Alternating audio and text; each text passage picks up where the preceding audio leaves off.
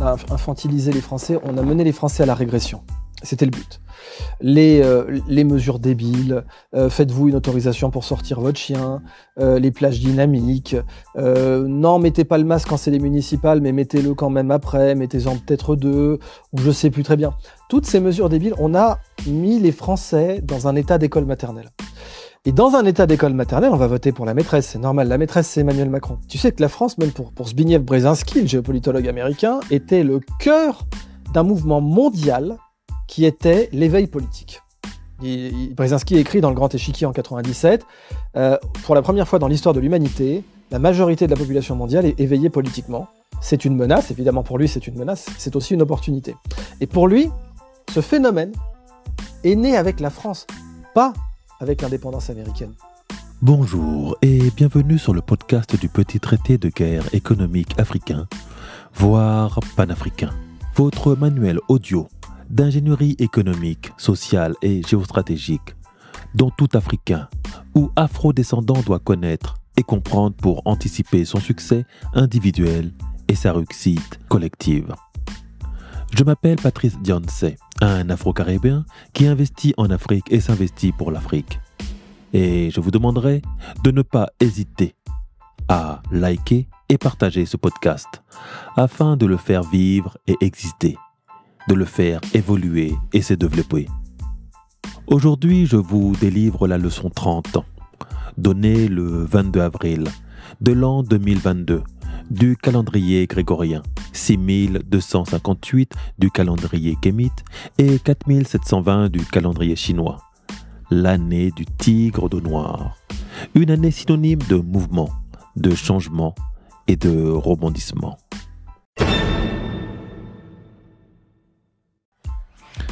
Nous sommes à quatre jours du choix électoral par le peuple de son prochain président de la France. Exactement la même configuration qu'en 2017. En 2017, le jeune Macron bénéficiait de sa virginité électorale. Jamais élu à un quelconque mandat de députation ou de mairie, mais promu comme ministre de l'économie pour Hollande, bénéficiant d'une tradition bien française dont tous ses partisans s'accommodent avec ferveur, le pantouflage. Le pantouflage désigne les allers-retours des hauts fonctionnaires entre le secteur public et le secteur privé. Et là, en l'occurrence pour M. Macron, de la banque d'affaires Rothschild à un poste de ministre d'État. Son élégance et son apparente fraîcheur ne pouvaient que l'aider à vaincre une adversaire dont la seule évocation du nom donne des frissons à tous les Français et les étrangers, même au tréfonds de leur chaumière. Cinq ans après, quel en aura été le bilan Je retiens Gilets jaunes, Covid et guerre contre la Russie. Et tout plein d'affaires de corruption financière et d'optimisation fiscale, comme savent si bien le faire les banksters. Mais l'on n'en parlera pas. Pour ne pas donner l'impression d'un podcast partisan, non, mon questionnement est plutôt dans l'observation de ma communauté comment va-t-elle et doit-elle se positionner? Pour beaucoup de militants très marqués à gauche, voire d'extrême gauche, ce second tour est un cas d'école. Faut-il privilégier la race ou la classe? Marine Le Pen est un danger de race. Elle tapera sur les non-blancs et les musulmans. Emmanuel Macron est un danger de classe et tapera sur les plus pauvres la classe moyenne. Choisir l'un ou l'autre, ce serait affirmer la prééminence de la classe sur la race. Ou l'inverse. C'est pourquoi certains choisissent de ne pas choisir. Le problème était plus simple quand on avait au second tour Jean-Marie Le Pen. Tout d'abord parce qu'il était encore plus raciste que sa fille. Et aussi parce qu'il avait un programme ultra libéral et ultra conservateur. Avec Jean-Marie Le Pen, on avait dans le même personnage un problème de race et de classe. Pour la plupart des gens de gauche, il n'y avait donc pas vraiment de dilemme véritable au second tour face à Chirac en 2002. Toute la finesse où la perversité de Marine Le Pen est d'avoir réussi à faire croire que son programme serait un progrès social, quitte à être une régression raciale, et que même peut-être la régression raciale serait encore toute modérée. Avec un Zemmour mis en contraste, elle apparaît désormais plus de gauche, plus sociale, et même prête à faire des concessions sur ses valeurs ultra conservatrices. Toute la finesse ou le machiavélisme de Emmanuel Macron est de nous faire croire qu'il est à l'écoute du peuple et à son service. Malgré cinq ans passés au pouvoir à se gaver de fonds publics, choyer les ultra-riches au détriment des classes populaires, détruire la classe moyenne l'éducation et le soin hospitalier, imposer un diktat sanitaire dont il sera bientôt prouvé que sa gestion couvre et couvre un des plus grands scandales d'escroquerie à l'État, exploser de manière gargantuesque une dette étatique qu'il faudra bien un jour rembourser et déclarer la guerre à un partenaire commercial et économique après avoir alimenté injures et non-respect des accords en coulisses, il apparaît comme l'homme de la situation prêt à renoncer à tout ce qui l'a propulsé au sommet de l'État. C'est pourquoi l'un dans l'autre, tant d'ouvriers et notamment d'ouvriers blancs sont prêts à voter pour Marine Le Pen aujourd'hui. Tandis qu'Éric Zemmour visait à proposer une alliance entre le camp des racistes et de la bourgeoisie, Marine Le Pen propose plutôt une alliance entre le camp des racistes et le petit peuple. Une stratégie qui semble plus payante. Le danger de classe contre le danger de race. L'on peut dire mondialiste contre souverainiste car cela résume parfaitement les deux camps qui s'affrontent un peu partout dans les pays dits du monde libre. Surtout après le Covid et maintenant le conflit russo-ukrainien qui ont mis en évidence les failles d'une dépendance énergétique et celle d'une dépendance sanitaire, ces deux événements sont pourtant les revers d'une politique mondialiste. L'interaction économique, scientifique et technologique entre nos pays et les différents blocs ont mis en exergue en quoi cela portait atteinte au souverainisme des États et des peuples qui les constituent. Or, avec cette élection et l'issue du second tour comme prévu depuis 2017, l'on s'aperçoit que 99% de ma communauté africaine et afro-descendante est mondialiste, en dehors de ses pays d'origine alors qu'elle se souhaite souverainiste dans ses pays d'origine respectifs. Nous voulons tous une Afrique forte et indépendante, riche et prospère, libre et rayonnante. Un havre de paix où l'on pourrait demain se ressourcer culturellement, cultuellement, spirituellement et philosophiquement. Et pourquoi pas financièrement. En même temps, nous souhaitons nous imposer et nous enraciner dans l'environnement des autres nations et profiter de tout ce qu'ils ont bâti comme civilisation, infrastructure et choix de société. Au final, ma communauté est plutôt focalisée sur le danger de race plutôt que le danger de classe, un positionnement qui reflète notre condition de communauté la plus pauvre ou ayant le pouvoir économique le plus faible. Notre priorité reste souvent les mêmes, celle de se faire aimer, celle d'imposer notre présence même si l'on peut arguer que c'est l'Occident qui est venu nous chercher, celle de jouir du confort et de la modernité, et celle de lutter contre notre exclusion raciale de ces pays dits riches. Bien que l'on parle tous d'investir au pays, c'est effectivement dans une démarche de pauvre que nous inscrivons toute notre énergie de survie. La démarche du riche aurait consisté à avoir une stratégie de garantie de nos investissements et de notre avenir en dehors de l'Occident. Une construction, puis une consolidation de notre autonomie, tout comme l'Occident s'empresse de le faire avec la Russie. Le riche cherche à s'éloigner de toute dépendance et est prêt à couper la branche sur laquelle il est assis plutôt que d'enrichir celui qui s'oppose à lui. Or, la plupart de notre richesse, celle de ma communauté, là où se trouve son patrimoine immobilier, son épargne et ses familles recomposées, c'est l'Occident. Je trouve cette élection très intéressante car elle dévoile la tendance mondialiste de ma communauté. En vérité, en vérité, tant que nous resterons dans la condition de pauvres, l'on sera la réserve privilégiée des partis de gauche et d'extrême gauche, condamnés de manière éternelle à lutter uniquement contre le danger de race. Et cela peut aussi expliquer pourquoi ma communauté ne s'est jamais sentie solidaire du mouvement des Gilets jaunes un mouvement contestataire de la lutte contre le danger de classe. Car nous vivons déjà leurs conditions de déclassement et notre proximité avec le racisme dans notre quotidien, à l'école, au travail, au sport, un peu partout. Et ce qui nous a rendus extrêmement sensibles plutôt au danger de race plutôt qu'au danger de classe. Les 500 ans de racisme sur notre peuple nous ont marqués et conditionnés à vie à lutter contre le danger de race. Le danger de classe est un problème de pays riches, industrialisés et laïcisés.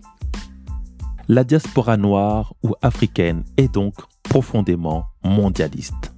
Voilà pourquoi le sujet de guerre économique peut être un sujet qui ne peut ne pas lui sembler être d'une importance vitale car cette notion de guerre économique nécessite l'inquiétude primordiale de défendre son territoire et périmètre national, régional ou continental. Ses intérêts géostratégiques, géopolitiques et géoéconomiques. Un sujet où le danger de race est évacué pour se concentrer sur le meilleur rempart au racisme, l'économie. Vous ne verrez donc que très peu d'Asiatiques puisqu'ils sont souvent pris en exemple, avoir peur du danger de race, en dehors de la Chine ou autres pays asiatiques. Car cette diaspora asiate s'est focalisée à reconstruire ses pays d'origine. Ils sont souvent plus focus à construire des économies parallèles qui vont leur garantir leur autonomie. Aussi, ils ne manifesteront jamais contre le racisme, car leur sujet n'est pas de se faire aimer pour être accepté, mais aimer pour être le plus consommé. On en parlera une autre fois, mais c'est ainsi qu'ils ont élaboré leur infiltration et intégration économique en Occident, en passant par exemple par le culinaire, en ouvrant des restaurants chinois partout, puis pris d'assaut les bars tabac. Aussi en traduction géostratégique, le danger de race est le pendant de la dictature politique et le danger de classe le pendant de la dictature économique. Dire que nous sommes sous dictature peut paraître souvent comme une aberration, surtout quand dans l'imaginaire collectif, la dictature ne peut avoir qu'une seule forme répressive, la violence des armes, l'entrave au déplacement et la liberté d'expression réprimée. La démocratie est associée à la liberté de vote, le choix de représentation, celui de se mouvoir, de côtoyer toutes les classes sociales et celui d'avoir un choix de société qui est le résultat de sa campagne et son programme. Or, il est facilement démontrable que pour beaucoup, tout cela est une illusion dans laquelle chaque être humain compatit suivant son lieu géographique et sa culture et son histoire. Il est souvent frappant quand l'on voyage dans des pays de cultures très différentes, montrés comme très oppressifs, d'y trouver souvent des endroits paisibles où les gens sont loin de se plaindre et même ont l'air d'y s'y épanouir. J'ai été plusieurs fois en Chine. Je n'ai jamais ressenti cette oppression décrite par nos médias occidentaux, cette exploitation des individus. Non, bien sûr, je n'ai pas fait toute la Chine. Je n'ai pas été dans les usines sombres et calamiteuses, où les conditions de travail sont loin de tout confort et de sécurité. Mais le peu que j'y ai vu, ce sont des personnes affairées et concentrées à faire tourner l'économie du pays, leur activité et à se donner les moyens d'y réussir. L'État a fixé des objectifs et encourage les initiatives favorables à l'image de leur nation. C'est le capitalisme d'État. L'État ne prend pas que sa part, dans chaque entreprise, elle participe à l'effort de guerre économique. Ils y ont développé un fort patriotisme et un très grand amour pour leur culture et leur histoire. À Rome, fais comme les Romains. Si en Chine tu te comportes comme un Chinois, tu n'auras jamais d'inquiétude. Ce type de dictature en Chine, je la dénomme dictature politique. l'on ne remet pas en cause la politique du pays en l'apposant et l'opposant à une vision occidentale du monde, néanmoins, elle s'est rendue compatible avec le capitalisme d'État. L'Occident, autoproclamé par les États-Unis comme étant le monde libre pour maintenir et contenir ses populations, a choisi la narration de l'illusion. Pour faire avancer ces populations, l'appât du gain personnel est le principal moteur philosophique et économique qui maintient les peuples vivant en Occident dans une énergie créatrice et consommatrice. Une course à l'échalote sans fin, sous couvert de morale et un peu de social, nous font croire que la liberté est un droit partagé par tous, mais aussi un devoir de nos États de nous la garantir. Néanmoins, le capitalisme ultra-libéral conduit inévitablement à une dictature économique, où ce ne sont plus les États qui décident pour le peuple et avec le peuple, mais les grands groupes du privé, des monopoles, du capital ou des trusts. Toutes les dictatures utilisent le même outil de répression et d'oppression, la violence. Mais ce qui les différencie, ce sera la manière de l'appliquer et de nous l'imposer la dictature politique va agir sur la parole, tandis que la dictature économique sur les moyens. La dictature politique est du ressort de l'État, mais la dictature économique du ressort du privé. En Asie, ou même en Afrique, tu vas finir en tôle pour avoir mal parlé du gouvernement en place. En Occident, tu peux parler mal de l'État, mais ce sont les entreprises du privé qui vont te priver de moyens d'expression. Les réseaux sociaux, comme un Trump, pourtant président de son État, banni de ses propres réseaux sociaux nationaux, ou un système bancaire qui va t'interdire l'accès à tes revenus. La perte soudaine d'un emploi, quand l'on parle de guerre économique, l'on désigne souvent comme ennemi la banque et le pouvoir financier. La guerre ou la dictature économique ont l'avantage d'être invisibles. L'on ne voit pas les commanditaires, l'on ne sait pas qui appuie sur le bouton d'arrêt, mais l'on sait déjà que comme Mr. Smith dans Matrice ou les Men in Black, que cette personne est souvent en col blanc, cravate et costard impeccable, propre sur lui. Il est beau et bien peigné, comme peut l'être un Macron ou un Obama. C'est un séducteur fini, à qui l'on donnerait le bon Dieu sans confession. Cela peut être un algorithme, un humain, une procédure judiciaire. Son coût est invisible, imprévisible et imperceptible pour celui qui n'est pas concerné.